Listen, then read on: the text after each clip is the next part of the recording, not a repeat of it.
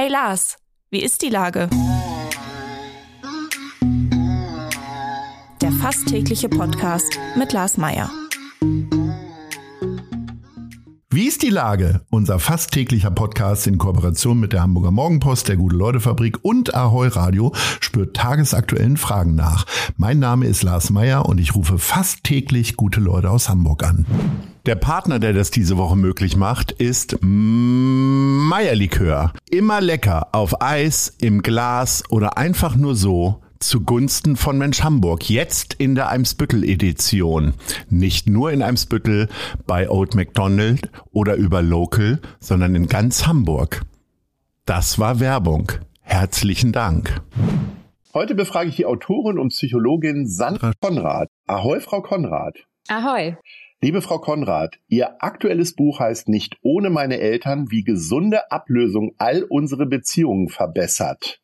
Da stecken eine Menge Fragen drin in diesem provokanten Titel. Was heißt denn Ablösung, wenn ich zu lange bei Mutti und Fadi noch wohne? Und wann wäre eigentlich das richtige Alter, da auszuziehen? Ja, also Auszug ist ja einer der äh, offiziellen Meilensteine der Ablösung. Finanzielle Unabhängigkeit und äh, vielleicht Partnerwahl oder Familiengründung kommt dann irgendwann noch dazu und auch die Berufswahl. Aber worüber ich geschrieben habe, ist was ganz anderes. Das ist die emotionale Ablösung. Und die kann uns unser gesamtes oder unser ganzes Leben wirklich begleiten, bis wir richtig alt schon sind. Okay, was ist daran verkehrt, wenn man äh, noch eine Bindung zu den Eltern hat? Darf man die äh, Eltern nicht zu sehr idolisieren oder wo steckt das Problem tatsächlich? Ah, das ist jetzt schon mal ein ganz gutes Stichwort, weil Ablösung heißt nicht, dass man die Beziehung zu den Eltern aufgeben soll. Das heißt nicht, dass man den Kontakt abbrechen soll. Das heißt, also wenn man abgelöst ist, liebt man die Eltern nicht weniger, sondern man liebt sie reifer. Man kann eine Beziehung auf Augenhöhe mit ihnen führen und man ist nicht mehr so in der Kindrolle, wo man vielleicht von den Eltern ganz viel erwartet und sehr enttäuscht ist, wenn sie einem nicht das geben, was man sich wünschen würde. Und umgekehrt ist man auch nicht mehr so von den Erwartungen oder Aufträgen der Eltern belastet. Man kann dann eben so schauen, was möchte ich eigentlich mit meinem Leben machen? Wie möchte ich das gestalten? Was für einen Beruf möchte ich wählen? Was für eine Partnerschaft möchte ich führen? Und so weiter und so fort. Und Menschen, die nicht abgelöst sind, die haben wirklich in ihrem Leben einige Probleme. Das heißt, nachdem die Eltern einen äh, mindestens 18 Jahre geprägt haben, sollte man dann spätestens irgendwann anfangen, auch mal Sachen in Frage zu stellen, richtig?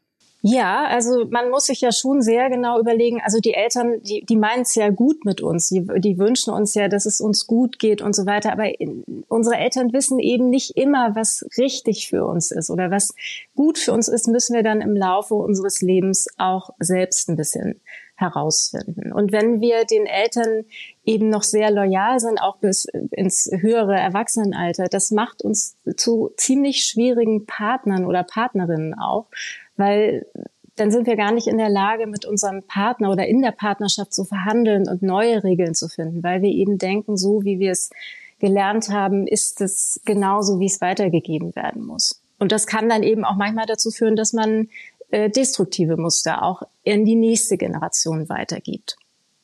Einer der tödlichsten Sätze in einer Beziehung ist, glaube ich, äh, du bist wie meine Mutter oder du bist wie mein Vater. Äh, was muss man denn wohl noch so beachten? diesen Satz nicht zu sagen. Ja, aber manchmal ist es ja auch wirklich so. Und das ist, wäre zum Beispiel ein, genau ein, so ein super Beispiel von nicht gelungener Ablösung. Wenn zum Beispiel, ähm, nehmen wir mal einen Mann, der eine sehr bedürftige Mutter hatte, die äh, ihn in seiner Autonomie wirklich sehr, sehr eingeengt hat. Und jetzt ist er schon, sagen wir mal, 40 und seine Frau fragt ihn, Schatz, wann kommst du heute zum Abendessen? Und der rastet aus, weil er sich so in seiner Autonomie wieder äh, beschnitten fühlt. Und da müssen wir natürlich genau schauen, ist der jetzt eigentlich wütend auf seine Frau, weil die diese banale ähm, Frage gestellt hat, oder ist es eigentlich so ein kindlicher Anteil in ihm, der eigentlich noch wütend ist auf die Mutter, weil die ihm verboten hat, nach der Schule, keine Ahnung, spielen zu gehen? Oder er musste immer als erster zu Hause sein um sich die Mam an die, äh, um die Mama zu kümmern. Aber das genau, diese Reinszenierung und diese Verwechslung, die finden halt statt, wenn Menschen nicht äh, altersangemessen abgelöst sind. In dem Buch erzählen Sie Geschichten zur Ablösung von den eigenen Eltern. Woher kommen denn diese Geschichten? Sind das alles äh, praktische Beispiele aus Ihrer eigenen Praxis oder mussten Sie sich auch im Kolleginnenkreis umhören? naja, ich mache das ja schon ein paar Tage. Also ich bin ja seit über 20 Jahren arbeite ich als systemische Einzelpaar- und Familientherapeutin hier in Hamburg und ähm, das sind anonymisierte Fallbeispiele. Also ich habe also niemand, der bei mir war, ähm, der mir die Erlaubnis gegeben hat, die Geschichte zu erzählen, die werden sich alle nicht wiedererkennen. Allerdings, was ganz lustig ist, ich kriege immer wieder Briefe von oder Mails von Lesern und Leserinnen, die mir dann schreiben, äh, Frau Konrad, Sie kennen mich überhaupt nicht, aber in Ihrem Buch beschreiben Sie mich oder Sie beschreiben die Beziehung zu meiner Mutter oder zu meinem Vater. Und wir sind einzigartig, jeder ist individuell, aber irgendwie sind wir Menschen dann doch alle, äh, haben wir Ähnlichkeiten oder ähnliche Probleme. Jetzt haben Sie schon gesagt, dass Sie eine Praxis haben und seit 20 Jahren da aktiv sind. Wie oft kommen Sie denn bei der Analyse zu dem Pfad, dass die Ablösung durch die Eltern eben nicht ganz gelungen ist und deswegen der Patient oder die Patientin ein Problem haben? Naja, das bin ja weniger ich, als dass wir das im gemeinsamen äh, Gespräch herausfinden, wo das Problem liegt. Und Ablösung ist, ist ja erstmal auch so ein sperriger Begriff. Also die meisten, als ich das Buch geschrieben habe, ähm, und gesagt habe, ich schreibe über Ablösung, haben alle abgewunken und gesagt, ja, ja, bin der, done that, also alles gut, das ist nicht mehr mein Thema. Und ich habe im Vorwort so ganz viele äh, Sätze geschrieben, also wie so eine Checkliste, wo man sich verorten kann und auch erkennen kann, ob man jetzt eigentlich, ob das noch ein Thema ist oder nicht.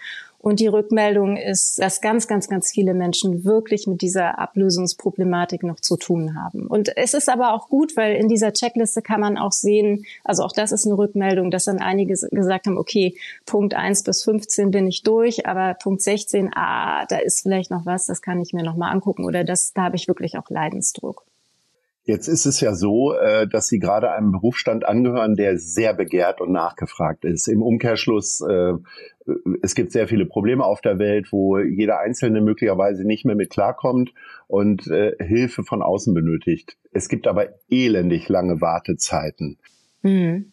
Kann das Buch irgendwie helfen, so ein bisschen die Wartezeit zu überstehen oder ist es tatsächlich eher etwas, wo man sich selber einordnet und wenn ein akutes Problem ist, dann hilft leider auch kein Buch wahrscheinlich. Ne? Ja, also ich glaube, kein Buch kann eine Therapie ersetzen, aber es kann vielleicht helfen, so wie Sie es eben gesagt haben, die eigenen Probleme ein bisschen einzuordnen und sich selbst ein bisschen besser zu verstehen. Und das war mir bei diesem Buch auch wirklich ganz wichtig, dass ich ganz ähm, klar beschrieben habe, ähm, den Prozess der Ablösung, das ist ja nicht so ein einzelner Schritt. Und vielleicht darf ich da noch mal kurz was zu sagen, damit es vielleicht auch klarer wird. Es ist einmal, dass wir die Erwartungen unserer Eltern an uns hinterfragen und schauen, was passt eigentlich und was passt nicht. Es ist aber auch ganz wichtig, dass wir unsere eigenen Erwartungen an die Eltern hinterfragen. Also und irgendwann zu so einem Punkt kommen, ähm, wo wir aufhören, uns die Eltern so zu wünschen, wie sie nie waren. Und der Punkt ist oft sehr, sehr schmerzhaft, ne, wenn wir diese Illusion aufgeben. Und, und was dann aber sehr hilfreich ist, um nicht mehr so abhängig von den Eltern zu sein, nicht mehr so enttäuscht zu sein, ist, sich selbst eine gute Mutter oder ein guter Vater zu sein, also sich selbst gut zu versorgen, anzuerkennen, wo vielleicht in der Vergangenheit, äh, wo es Verletzungen gegeben hat und im Hier und Jetzt wirklich gut für sich selbst zu sorgen, also die eigenen Gefühle, die eigenen Bedürfnisse und Grenzen zu erkennen.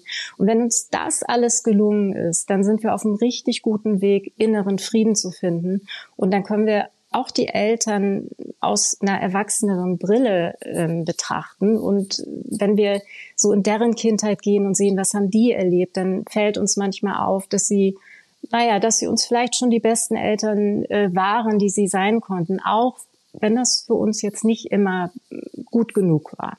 Es wird ja sehr viel, äh, gerade in der Arbeitgeberwelt, über die Generation Z gesprochen, die ja im Grunde alles in Frage stellt, was die Eltern ihnen vorgelebt haben, ob jetzt das Umweltverhalten, Konsumverhalten und so weiter. Ähm, Im Umkehrschluss ist die Boomer-Generation, der ich auch angehöre, äh, wahrscheinlich mitschuld, dass wir, äh, oder nicht wahrscheinlich, sondern sehr klar schuld daran, dass wir in der Situation sind, in der wir leben, weil die sehr bequem waren. Äh, sind Boomer eher gefährdet, von ihren Eltern abhängig zu sein und die Generation Z wird ein ganz freies Leben haben? Kann man das so unterscheiden?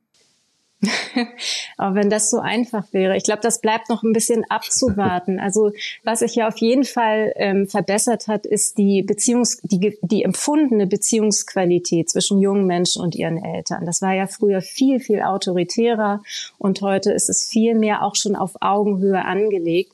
Aber ähm, solche Verstrickungen sind eben oft auch unbewusst und wirklich so, zum Beispiel, wenn man jetzt Eltern hat, die, ähm, die vielleicht psychisch krank sind, dann kann es sein, dass man schon als Kind ganz früh unbewusst in so eine Retterrolle für die Eltern kommt, dass man also im Grunde die Eltern eher versorgt als umgekehrt.